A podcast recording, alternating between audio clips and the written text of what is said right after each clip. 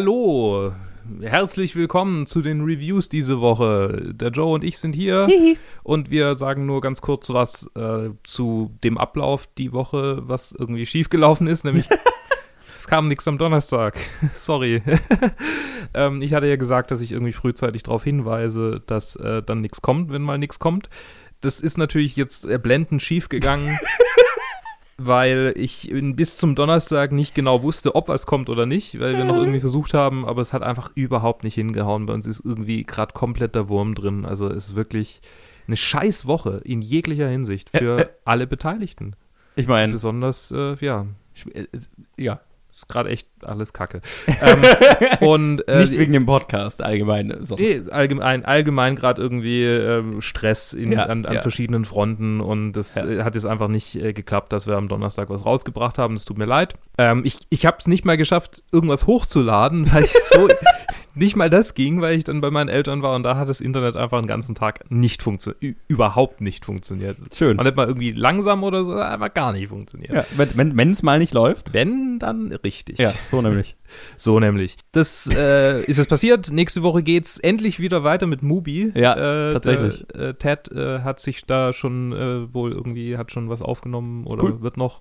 Ähm, genau, am Donnerstag Mubi äh, Monthly kommt wieder raus und dann äh, haben wir auch schon was für die nächsten Wochen gerade und demnächst noch. Und ja, es wird wieder weiterlaufen, weil es einfach ein kleiner Holper, die Stolper diese Woche. Ja. Und damit wünsche ich euch jetzt viel Spaß mit der Review von Joe und Ted zu The Lighthouse. Wup, wup. Hallöchen, alle miteinander und herzlich willkommen zu den Reviews diese Woche. Ich bin der Johannes und ich habe den Ted dabei. Servus. Hello und wir reden über äh, einen Film, von dem ich nicht glauben kann, dass er existiert. äh, The Lighthouse ist ein neuer Film von Robert Eggers, der äh, zuvor den äh, Film The Witch gemacht hatte. Ein ähm, Horror-Drama, das sehr polarisiert hat, ähm, weil es ähm, weil A, weil die Leute, also weil es sehr ähm, langsam und für viele Leute nicht gruselig war, aber auch weil die Leute in altem Englisch geredet haben.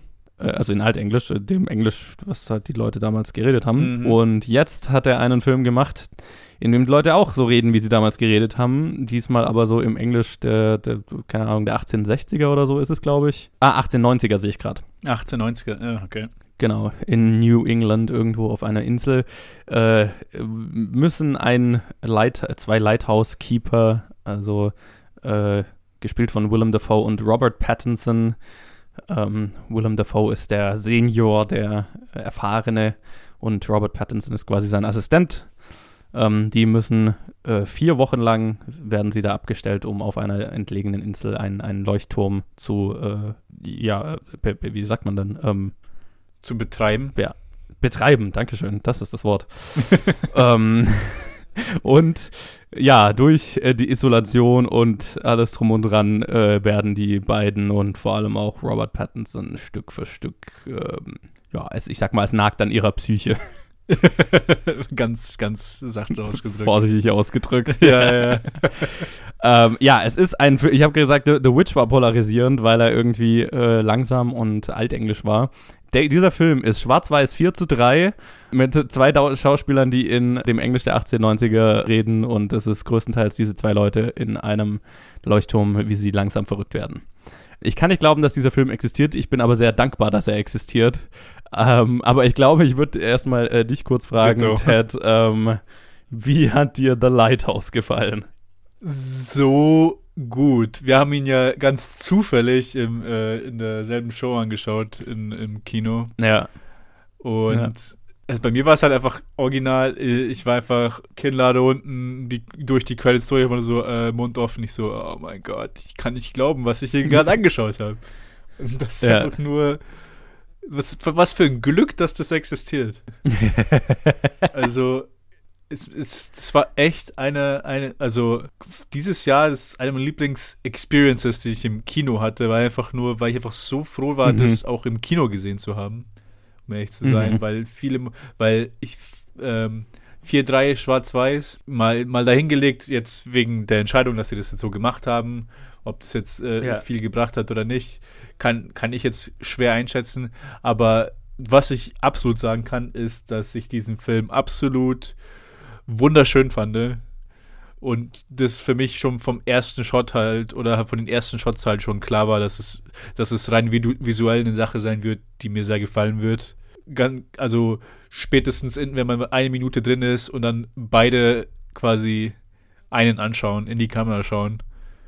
Mit so halt, so wie de, ähm, wie American Gothic, die American Gothic, wie, de, wie das, äh, wie das Painting, wo, wo die einfach nur so irgendwie vollkommen emotionslos in die, in deine Richtung schauen. Da war es mir schon klar, okay, da, das ist, rein visuell wird mir gefallen. Jetzt mal schauen, ob, ob der Rest vom Film mir gefallen wird. Und dann halt haben wir ein 1890er Seemannsenglisch von Willem Dafoe. Und das muss man noch betonen, dass es nicht nur 1890er sind, sondern halt auch so Sea Captains, Seamen ähm, Sprache, die einfach, ja, also ich habe einiges davon einfach nicht verstanden. Aber es hat schon seinen Effekt gehabt. Und es hat, das hat super, super Spaß gemacht. Und äh, vieles von diesem Film ist einfach, also bin ich, war ich sehr beeindruckt und es hat äh, einen großen Eindruck auf mich gemacht. Ja, also ich, ich sag mal, mir ging's ähnlich. Ich glaube, dir- hat er noch besser gefallen als mir, aber ich fand ihn auch sehr gut. Ich, wa- was mich so einfach so fertig gemacht hat, war erstmal, äh, dass ich, als ich im Kino saß und dann gingen so die Opening Credits oder die, keine Ahnung, die Studio-Logos hat man gesehen und dann fuhr der Vorhang wieder zu auf ein 4 zu 3 Bild. Und der Äh. Film ging los in Schwarz-Weiß und 4 zu 3 und ich konnte nicht glauben, dass ich im Jahr 2019 in einem Kino sitz, das gar nicht mal so schlecht besucht war. Ja, ja, es waren so viele Leute da, dass ich gar nicht es waren erwartet echt habe. viele Leute da. Ich dachte, ich so, ja, ich gehe jetzt chillig, einfach so in so eine 20 Leute Showing, was ich. ja, ja, genau, sowas habe ich erwartet. Irgendwie fünf Leute im Kino oder so. Aber nein, der Vorhang fährt zu und wir, es beginnt in Schwarz-Weiß 4 zu 3 und es sind einfach laute Leute da, die schauen sich das an im Jahr 2090. Ich war total äh, begeistert. Ja, ja. Ja, und sonst hat mir, also was mir in dem Film extrem gut gefallen hat, sind natürlich die zwei Performances. Also ich wusste nicht, dass ich es in meinem Leben brauche, bis ich es gesehen habe. Und das ist Willem Dafoe, äh, wie er äh, Robert Pattinson in einem alten Englisch äh, auf kreativstem Seemannsgarn verflucht. Ja, die Szene war einfach. Oder die mehrere, mehrere halt- die, die, ja. die wieder- wiederkehrende Szene, die immer wieder kommt. es ist halt einfach, ich wusste nicht, dass ich es brauche, aber ich will mehr davon. Ähm, Absolut, Mann. Das ist so geil. Äh, also allgemein, Robert Pattinson und Willem Dafoe sind in dem Film so gut. Und äh, ich meine, also äh, der Film ist auch überraschend lustig, muss ich sagen. Ja, ja. Und, und bewusst lustig, ne? Nicht irgendwie, äh, Leute, man macht sich über den Film lustig. Nee, im Gegenteil, der Film ist sehr lustig. Äh, und das macht er dir relativ schnell klar, weil halt Willem Dafoe de, de, de, das, das Ganze damit beginnt, dass er die ganze Zeit rumfurzt. und, und das war wohl schon im Drehbuch drin, aber die, der hat es wohl auch einfach echt gemacht. Ja, ja. Willem Dafoe hat wirklich hier er sein, sein. Bestes gegeben für diesen Film. Ja, genau. Und auch sonst, äh, ich meine, äh, ist es, ist es einfach ein sehr, ein sehr interessantes, äh, was ich interessant fand, irgendwie, ich habe so ein, äh, ein Interview mit Robert Eggers und seinem Bruder äh, gehört, die irgendwie, äh, die halt den Film geschrieben haben und ähm, drüber geredet haben. Und ich fand es sehr interessant, weil er halt darüber geredet hat, dass es in, in The Witch ja sehr viel um, um weibliche Themen ging ähm, und dass er jetzt quasi mit äh, äh, mit, mit The Lighthouse zwei Männer in einem Phallus-Symbol äh, zwei Stunden dabei zuschaut, wie sie immer mehr zu, keine Ahnung, zu Affen werden, zu Neandertalern werden. So. ähm, und ja, das, das, das beschreibt den Film ganz gut so, ne? Das, das ist, worum es in dem Film geht. Und das ist. Das ja, macht ja, einfach- ja, man kann, man, Ne? man kann das schon, auf, auf diese Weise kann das schon beschrieben werden. Ja, ja. Ich, ich meine, es kommt vom Regisseur selber. Ist, ich ich, ich, ich, ich kann es schon sehen. Es ist, damit spielt der Film. Auch mit allerlei äh, Körperflüssigkeiten und allem möglichen. Ne? Es kommt schon alles vor. Und was, was ich an dem Film auch besonders mochte, ist, dass er immer so, so einen mystischen Anklang noch hat. Also der Film ist ja so inspiriert von so äh, Melville-Büchern oder so, Moby Dick und Co. natürlich. Ähm, und der, das macht, das hat, der beinhaltet der Film auch die ganze Zeit. Also wir haben so, ja, also und und die, diese, dieser, dieser Seemanns, Seemannsmystik äh, zieht sich ja auch durch den Film durch. Also wir haben Visionen, wo äh, Robert Pattinson glaubt, eine Meerjungfrau zu sehen und äh, dann die ganze Zeit darüber fantasiert, dass er mit ihr schlafen will und sich dabei einen runterholt. Und äh, Ja. wir haben äh, Willem Dafoe, äh, der, die, der, die, der eine sehr merkwürdige sexuelle Beziehung mit dem Licht des, äh, des Leuchtturms hat ähm, und da die ganze Zeit nackt davor steht. Ja. Dann wird er direkt da reingeworfen, also, ja. Ja, genau, und dann in irgendeiner, ich glaube, es ist dann eine Vision von Robert Pattinson wird, er hatte dann irgendwie, es schaut es erst so aus, als hätte er Sex mit einem Oktopus, der irgendwie aus diesem Licht rauskommt. Also es ist sehr viel so diese Seemannsmystik mit eingeflochten. Größtenteils auf eine weirde sexuelle Art und äh, es ist es ist ein Erlebnis, sage ich mal so, ne? Ja, Es ist ein es ist, es ist ein Erlebnis. Ich bin Gott froh, dass ich das im Kino gesehen habe. absolut, Ähm, absolut. Und äh, ja, ich, ich, ich liebe Robert Eggers dafür. Ich, ich liebe es, dass dieser Film existiert. Ich liebe es, dass äh, ein Studio wie A24 halt einfach gesagt hat, ja, das, wir geben dafür ein paar Millionen aus. Absolut, ey, das ist. W- In welcher Welt, äh, also ich, keine Ahnung, ich wüsste, ich weiß, kenne niemanden sonst, der irgendwie heutzutage solche Filme noch finanziert. Mhm. Und das, da, ich bin unendlich dankbar dafür, dass es, dass es das gibt. Es ist, es ist ein faszinierender Film. Ich bin mir am Ende, ich, ich bin mir immer noch nicht so richtig klar, was ich aus diesem Film rausziehe, außer dass ich ihn super faszinierend fand.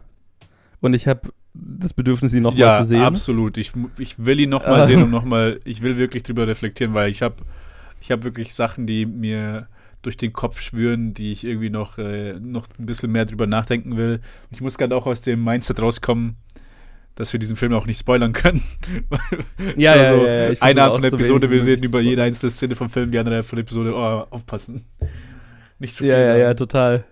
Ja, also ich kann, ich kann nur sagen, schaut euch den Film an. Ich glaube, ich, ich, ich mache jetzt einfach mal ein Fazit. ja, ja, mach mal. Schaut, schaut euch den Film an, solange ihr könnt im Kino, weil allein dafür, dass dieser Film existiert und im Kino angeschaut werden kann, ähm, das sollte genutzt werden. Und wenn ihr die Möglichkeit habt, dann schaut ihn auf Englisch, weil ich kann mir nicht vorstellen, dass es auf Deutsch auch nur halb so gut funktioniert. Nee, überhaupt. Weil nee. dieses alt, ältere Englisch und wenn ihr Angst habt, ihr versteht nicht alles, ich glaube, das ist nicht so schlimm.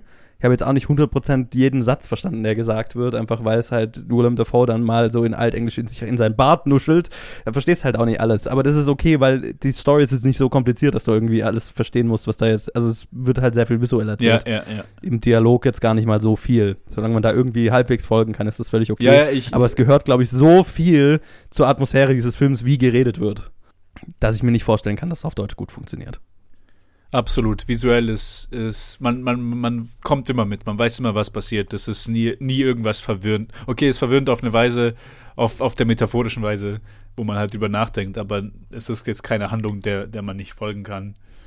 Ich habe Ja. auch dem Joe hatte ich nach dem Film noch gesagt, dass ich nach den ersten paar Minuten eigentlich einen Stummfilm erwartet hat. Dass, ich dachte, ich dachte Ja. dass die gar nicht reden werden.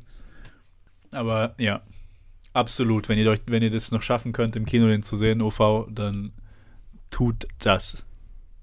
Ja, es, es lohnt sich. Ich meine, Willem Dafoe hat wortwörtlich Dreck gefressen für diese Performance. Es ist, es ist, das muss man schon gesehen haben. Muss man schon unterstützen. ja, das, genau, das muss man unterstützen, so nämlich. Also es ist mit Sicherheit einer der weirdesten Filme, die ihr dieses Jahr im Kino sehen werdet. Und ähm, allein dafür lohnt er sich. 100%. Das wäre mein Fazit. Ich stimme absolut zu. Absolut. Ja, genau. Super. Dann würde ich mal sagen, belassen wir es belassen wir's dabei bei dieser kryptischen, kryptischen Review zu The Lighthouse. Lasst uns wissen, wie ihr ihn findet. Bitte, bitte, lasst uns wissen, wie ihr ihn findet, ja, wenn ihr ihn Auf gesehen jeden habt. Fall, auf jeden Fall. Schreibt uns Äh, auf Facebook, Twitter, keine Ahnung. Äh, oder will einfach in unserem, ja, genau. Genau, und dann äh, machen wir jetzt weiter mit Luke und mir und dem Iren. Robert De Niro. Ich wäre da auch gern dabei gewesen, aber ich habe da jetzt 40% erst gesehen. Eine Spielfilmlänge. Und da sind wir. Joe und ich reden über The Irishman. Martin Scorsese's neuer Film. ja, Und es- sein, sein neues Epos. sein, Drei, ja, dreieinhalb Stunden Epos. seine neue Netflix-Miniserie, Ja. bei der sie vergessen haben, die Trenner reinzumachen. Ist so. Oder so, ja, so Film draus. ich habe ihn im Kino gesehen tatsächlich. Voll gut, Mann. Ja. Ich bin mega neidisch. Äh, Ich äh, weiß nicht, ob das. Äh, War da eine Pause zwischendrin? Hä? oh mein Gott, okay. Ich habe es geschafft, nicht aufs Klo zu gehen, obwohl ich zwei Bier getrunken habe während der ganzen Laufzeit. Okay, wie lange musstest du es dann verheben irgendwann? Also, ähm, ich glaube, die letzte Stunde war dann an, fing dann an, schmerzhaft zu Okay. werden. Mhm. Und dann sind wir noch in eine Kneipe gegangen. Dort bin ich auch nicht aufs Klo gegangen. What the fuck? Und als ich nach Hause kam, habe ich mer gemerkt so, hä? Okay. Es sind schon Schmerzen irgendwie.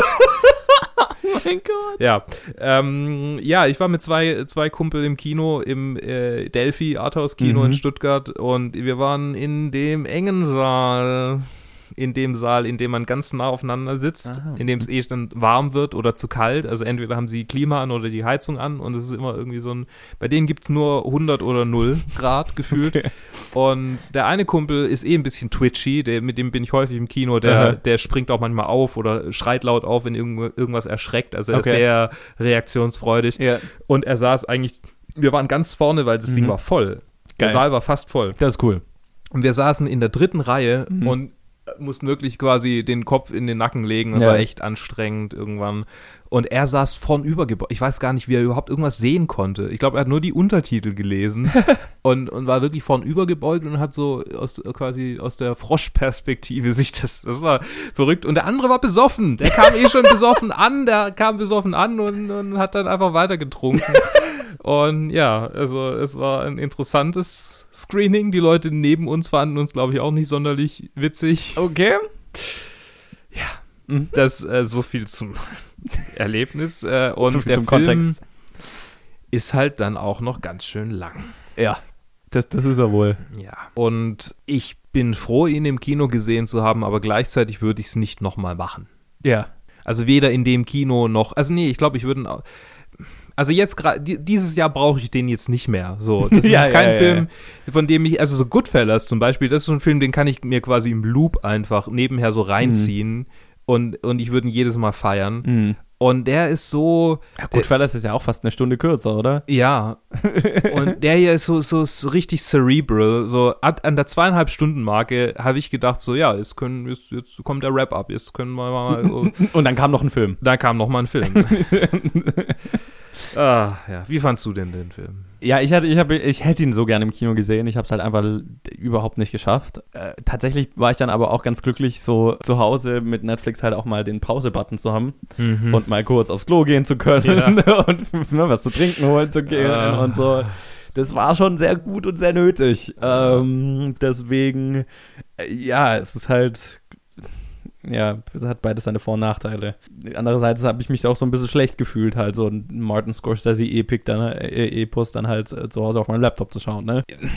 Ja. Ja, darüber können wir kurz noch gleich mal reden, was Netflix, also wie, wie da so, was wir davon halten. Aber ähm, das muss ich, muss ich, möchte ich noch kurz ansprechen für diejenigen, die sich gar nicht damit beschäftigt haben. Ja. Äh, Robert De Niro spielt die Hauptrolle Yes. als Iren, was natürlich super passt.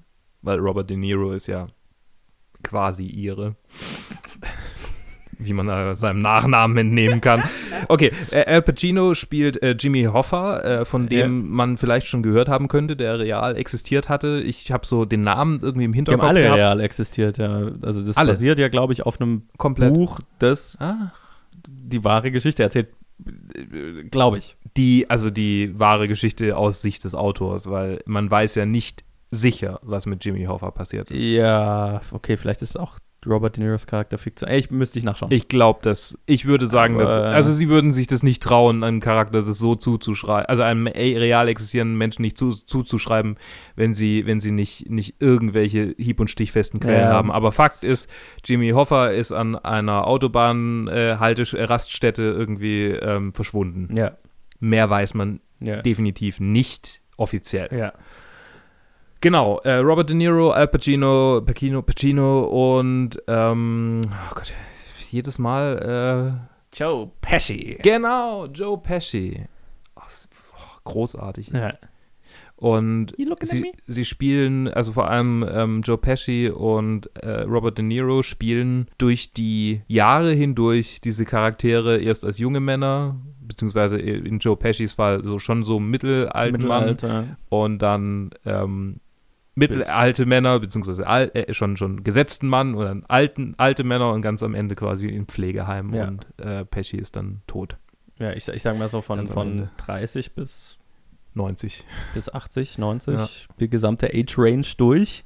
Und das Ganze dank CG. CG-Gesichtern. die gar nicht mal so uncanny manchmal. Also als ganz junge Männer waren, da haben die Gesichter sehr geglüht schon fast. Also ich sag mal so, ey, gut, ich habe jetzt natürlich den zu Hause angeschaut und nicht auf der riesigen Leinwand, was dann nochmal ein Unterschied ist. Mhm.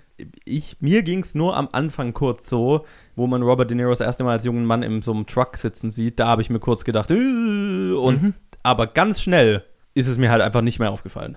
Ja. Also, äh, und da, ich bin normal jemand, der, ich, mir, ich, ich bleib da echt dran hängen, wenn es mir negativ auffällt. Ne? Ich, Mhm. ich kann das dann auch nicht irgendwie ignorieren. Es ist, es ist mir nicht mehr aufgefallen ab einem Also irgendwann habe ich mir dann mal gedacht, Moment, die spielen ja gerade immer noch ein bisschen jünger, als sie eigentlich sind. Aber da war es dann halt nicht mehr mega jung, ne? Da waren sie dann Ja. irgendwo so dazwischen irgendwo. Ja. Und krass, die müssen ja gerade äh, verjüngt sein. Ich kann es nicht sehen. Und gerade halt Al Pacino, wenn dann äh, Al Pacino mit im Boot ist und dann der und Mhm. Robert De Niro mal interagieren und so. Ich hab's irgendwann, ich hab's nicht gesehen. Es ist, es ist halt echt die beste Version, die ich davon bisher gesehen habe. Auf jeden Fall, auf jeden Fall. Da weißt du auch, wo die fast 200 Millionen reingeflossen sind, die dieser Film gekostet hat. Brutal, brutal. ja. Äh, irgendwas wollte ich gerade dazu sagen. Ja, was, was einem aber arg auffällt, ist, äh, dass sie halt trotzdem noch sich bewegen wie alte Männer. Also gerade bei Robert De Niro ist mir das aufgefallen, wo er in den, äh, wo seine Tochter von dem Gemüsehändler oder von dem, von dem äh, Händler da halt äh, Mhm. gehauen wird Mhm. und er dann hingeht und den irgendwie auf der Straße zusammentritt. Mhm. Äh, auch wunderbare Szene. Ähm, hat mich ganz arg an Goodfellas auch erinnert. Ich meine, es Ja. ist die Szene, wo er halt über die Straße Szene. läuft und den Typ verprügelt. Ja. Ja, und hat brutal reagiert äh, in einer Situation, in der er es auch mit Worten hätte regeln Ja. können. Da bewegt er sich wie ein alter Mann. So, so, also schon, schon, schon noch, man, man merkt schon, dass er, dass er, dass er sich, dass er sich wirklich anstrengt, dass er noch fit ist. Mhm. Aber ähm, so, so manche, manche Sachen, äh, es ist so diese, diese Gesetztheit. Mhm. Ein, ein junger Mann würde da reinstürmen, Mhm. also wirklich u- ohne, ohne Zurückhaltung, die Tür aufreißen, er geht rein, Robert De Niro-Style halt, geht rein, macht die Tür auf, zieht ihn raus und tritt ihn mit ein paar gemessenen Tritten an Ja. den Kopf. Ja, es ist interessant, weil ich ein Interview mit, mit Robert De Niro äh, äh, gehört habe, wo er darüber geredet hat, dass, dass ähm, äh, Scorsese ihn immer daran erinnern musste, wie er sich gerade bewegen muss, für das Alter angemessen, in dem er gerade ist, weil Ja. die das halt die ganze Zeit im Kopf haben muss. Aber zu 100% kannst du es natürlich dann auch nicht mehr. Ne? geht's halt auch nicht körperlich so. Ein junger ne? Mann, ja. der sich bewegen soll wie ein alter Mann, ist auch schwierig. Ja.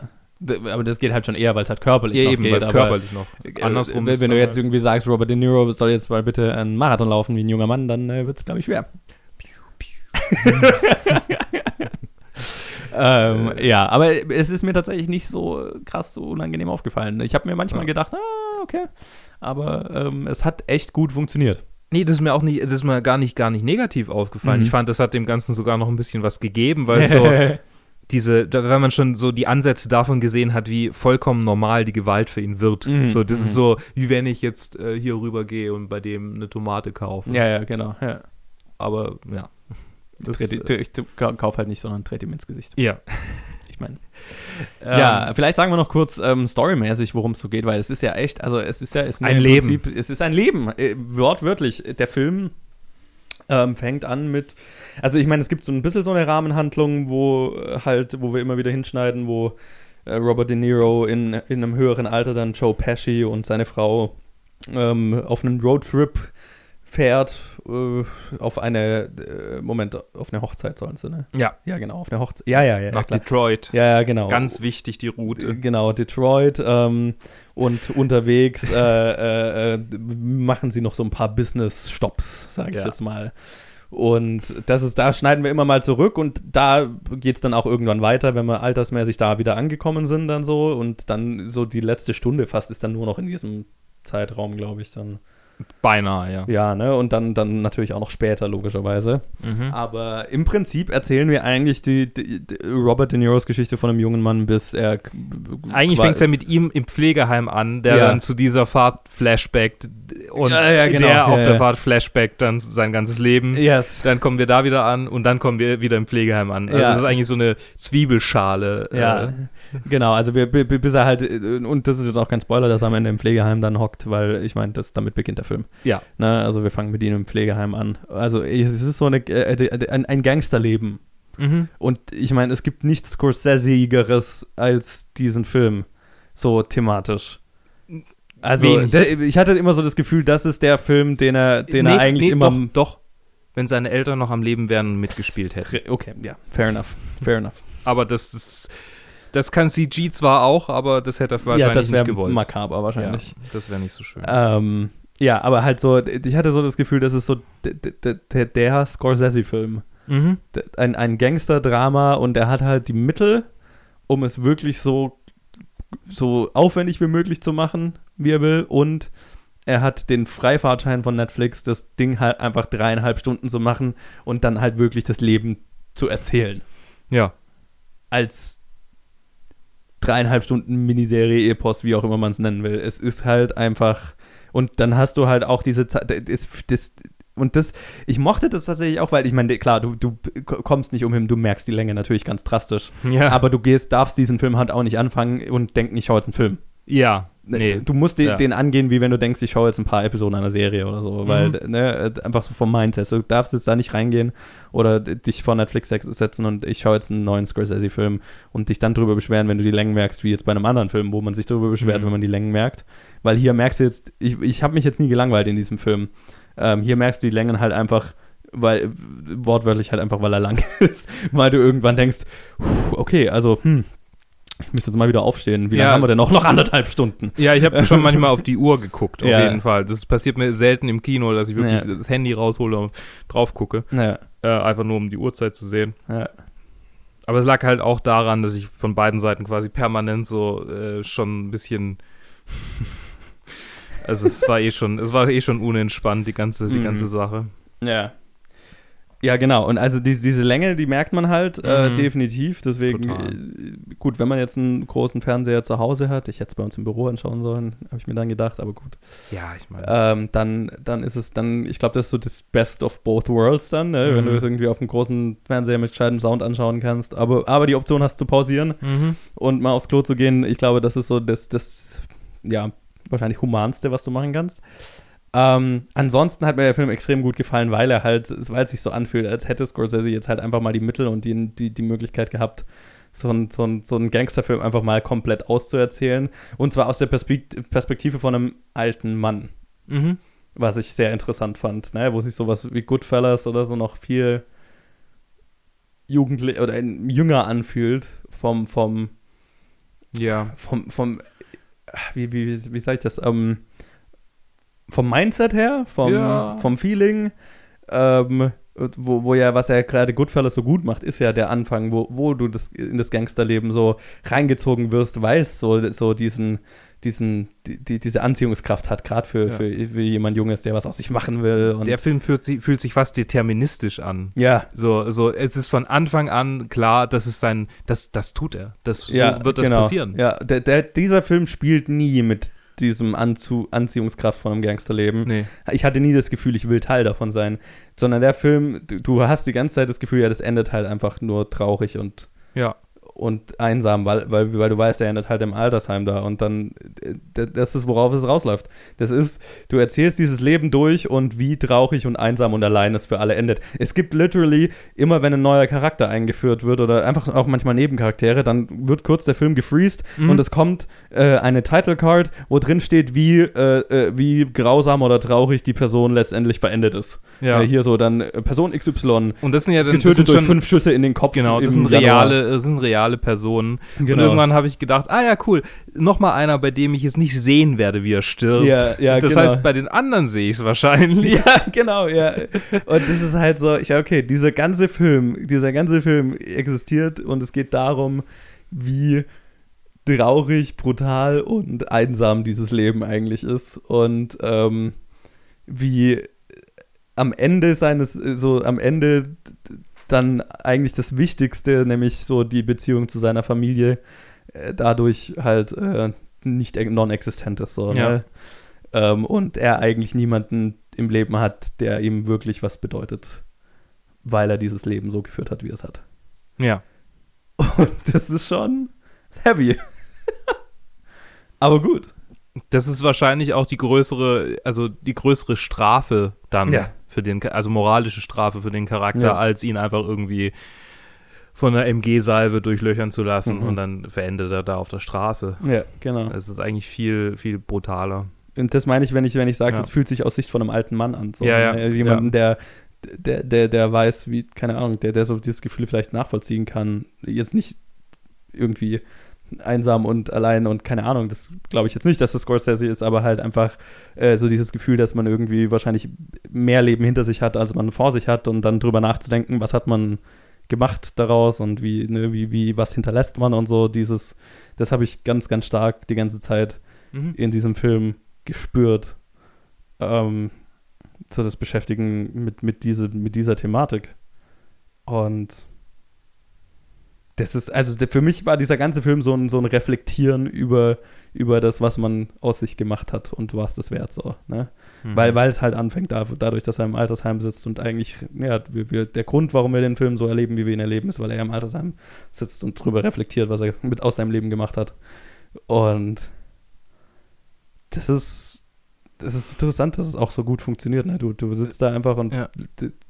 Ganz viele Szenen spielen sich einfach nur aus und lang aus, weil, weil die Zeit da ist.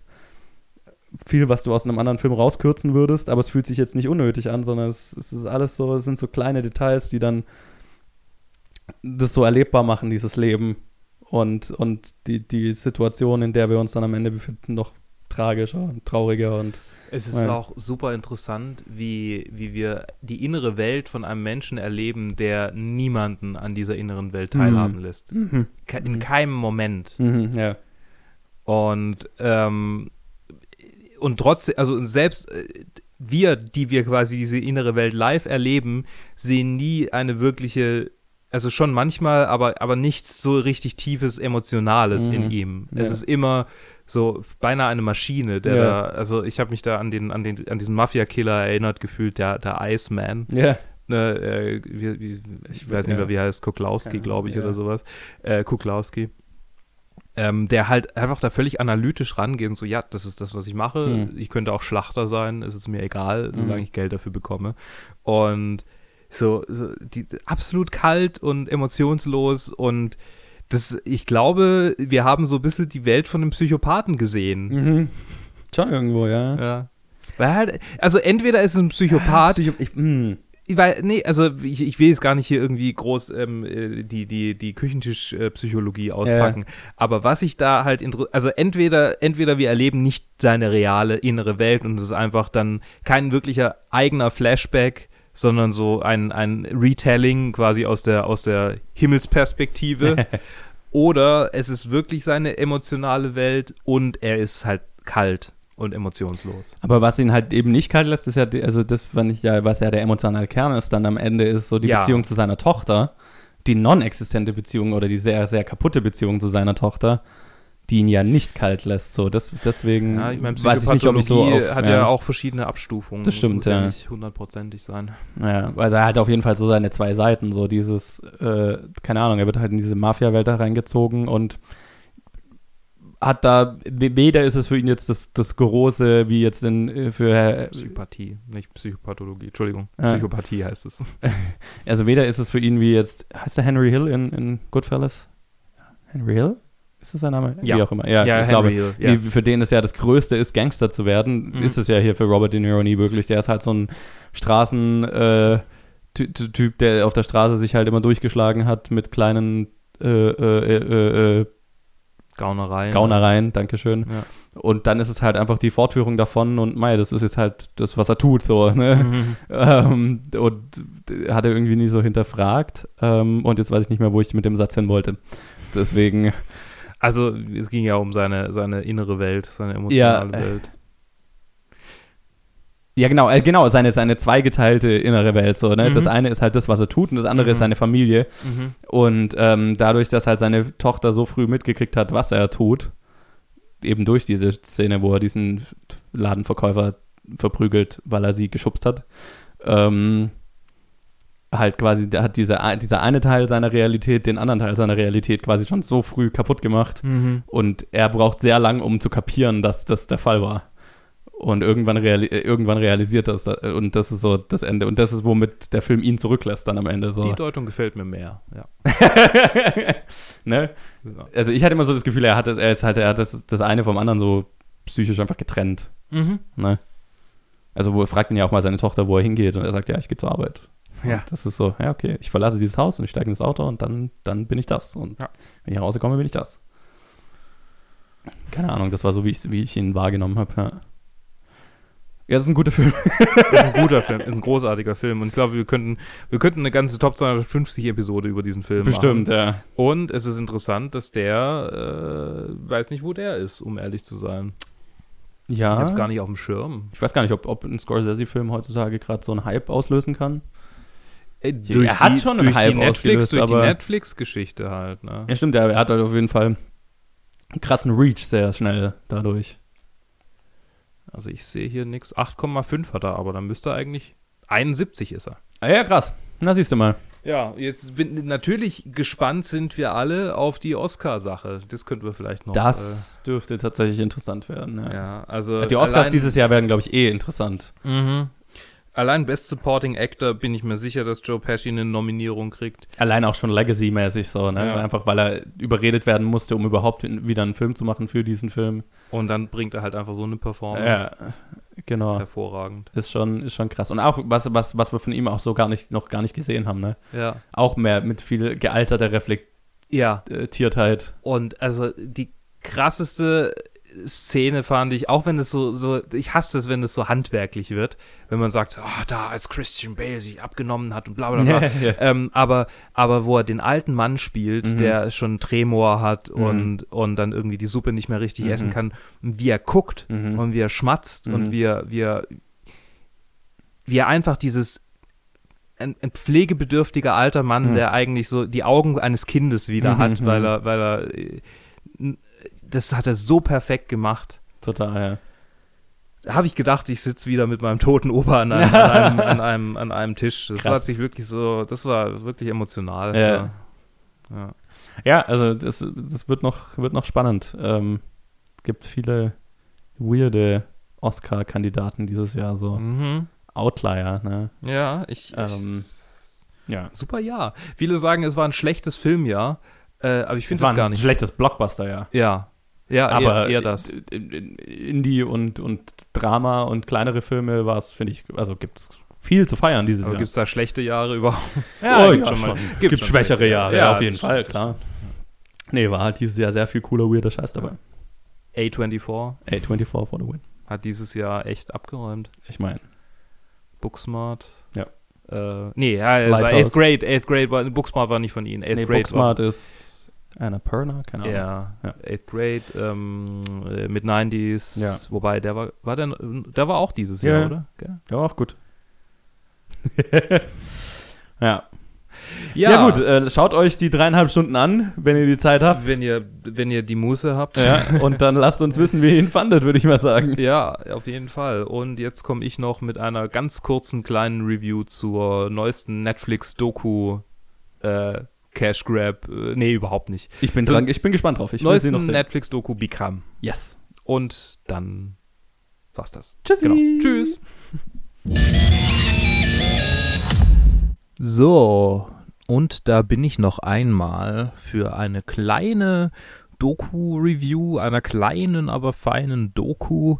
Äh, es dürfte ja mittlerweile bekannt sein, dass ich ein großer Fan der Dokus auf Netflix und auch generell so Streaming-Sachen, äh, Dokus, die zu streamen sind, bin. Das war ein komischer Satz. Und äh, damit rede ich jetzt über die neueste Netflix-Doku, nämlich Bikram, Yogi Guru Predator, ähm, also Yogi Guru äh, Raubtier, weiß nicht, wie man das übersetzen kann. Es geht um Bikram, einen äh, Yoga-Guru, wie der Name schon sagt, ein äh, Mann aus Indien, der mit Hot Yoga, also Yoga in äh, aufgeheizten Räumen, die einen stark zum Schwitzen bringen und verschiedenste äh, äh, Vorteile dadurch haben sollen, also das verschiedene, verschiedenste Vorteile haben soll.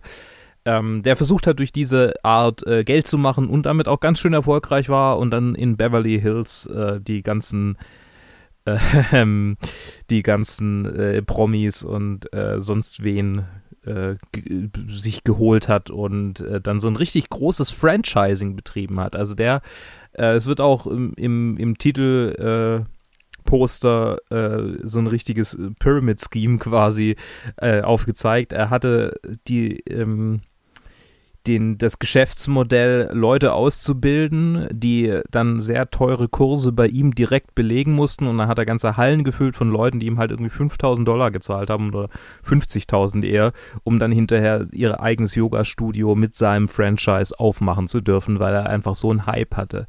Und das hat auch ganz schön viele Leute rangezogen. Genau, das ist der eine Teil. Der eine Teil ähm, der Doku erzählt also ganz klar, ganz, ganz ähm, ausführlich, wie so sein Aufstieg war, was er so alles gemacht hat. Ähm, und dann irgendwann kommt es an den Punkt, an dem es klar wird, dass er Frauen ähm, belästigt hat, Frauen missbraucht hat, Frauen, die in einer in einem äh, missgünstigen Kräfteverhältnis zu ihm standen, die in diesen an diesen Kursen teilgenommen haben, äh, vergewaltigt hat und es kommen viele Opfer zur Sprache, aber auch Frauen, viel, also aber auch Männer, die bis heute äh, Studios betreiben, die unter seinem Namen laufen. Und es ist interessant, weil es so ein richtig, so ein richtig facettenreiches Bild einfach hergibt. Es ist wirklich, wirklich eine interessante Doku aus dem Aspekt und aus einem anderes, äh, anderen Aspekt auch, nämlich die äh, Art der Erzählung ist sehr stringent und man, man hat so ein bisschen das Gefühl wie bei einem Twist, so wie, wie ein Film, der einen Twist hat, den man anguckt und dann plötzlich dreht sich alles um und alles, was man bisher gesehen hat, steht in einem völlig anderen Licht da. Das ist sehr interessant gemacht. Eva Orner war die äh, Regisseurin der, der, der Doku. Äh, außerdem waren noch irgendwie andere Menschen, äh, aber ein paar, paar typische Netflix-Menschen be damit beschäftigt, aber Eva Orner war quasi die diejenige, die ähm, die Doku geleitet hat, die das alles zusammengetragen hat, hat auch bisher nur Dokus gemacht. Eine Irak-Doku Out of Iraq, die ich, die ich sehr, sehr gut finde, die, kann, die ist auch empfehlenswert. Die war, glaube ich, nicht so lang, aber die war, die war gut. Ja, nee, die war, ja, doch, doch, doch, ja. Ja, also genau. Ähm, und also äh, äh, ich will eigentlich gar nicht so ewig drüber reden, weil das ist, ich will eigentlich nur sagen, das, das soll jetzt keine riesen Review werden, ich will eigentlich nur sagen, das ist ein guter, solider Watch, wenn man irgendwas braucht, so was einen ein bisschen runterholt oder irgendwas zum Einschlafen oder was zum, zum halt irgendwie was Interessantes, ähm, was, was natürlich, also es ist nicht nur interessant, es ist auch tragisch, äh, aufgrund dessen, da er immer noch tätig ist. Und äh, also in Spanien und auch in anderen europäischen Ländern jetzt irgendwie solche, solche Kurse anführt, wieder äh, mit jungen Frauen sich umgibt. Also es, es ist eigentlich überhaupt kein Gefühl so, ah ja, hm, hm, jetzt ist ja alles gut, sondern im Gegenteil, äh, es ist eigentlich richtig deprimierend. Und ist ähnlich wie bei Holy Hell eigentlich. Und das, ja, also ich will das ist, damit wollte ich nur einen Kontext herstellen und sagen, es ist jetzt nicht unbedingt es ist nicht unbedingt die viel gut Doku des Jahres. So. ähm, und äh, es ist auch wahrscheinlich nicht, nicht die beste Doku des Jahres. Äh, da gibt es schon auch andere bessere. Aber es ist einfach so eine solide, gute Netflix-Doku, die man sich reinziehen kann, die ähm, ein, ein interessantes und äh, aufbereitetes Thema hat. Und der Typ ist einfach furchtbar und widerlich. Und ach, wenn man ihn nur sieht, denkt man sich schon so, so wie er mit den Menschen da umgeht, da, da muss doch irgendwas im Busch sein. Und ja, der, der Film, der packt einen so bei diesem, bei dieser subjektiven Wahrnehmung und zeigt einem halt genau so, wie man den wahrnimmt, so ist er. So, ne, der in seinen engen Speedos dasteht und behauptet, er würde nur eine Stunde in der Nacht schlafen, ja, dann ist er vermutlich halt einfach ein wahnsinniger äh, Serienvergewaltiger.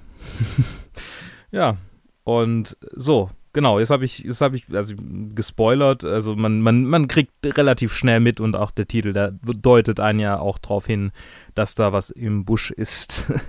also der Twist ist eigentlich kein wirklicher Twist. So, das war meine kurze kleine Einschätzung zu Bikram, Yogi, Guru, Predator. Guckt es euch an, wenn euch die Dokus auf Netflix interessieren, wenn euch generell Dokus interessieren.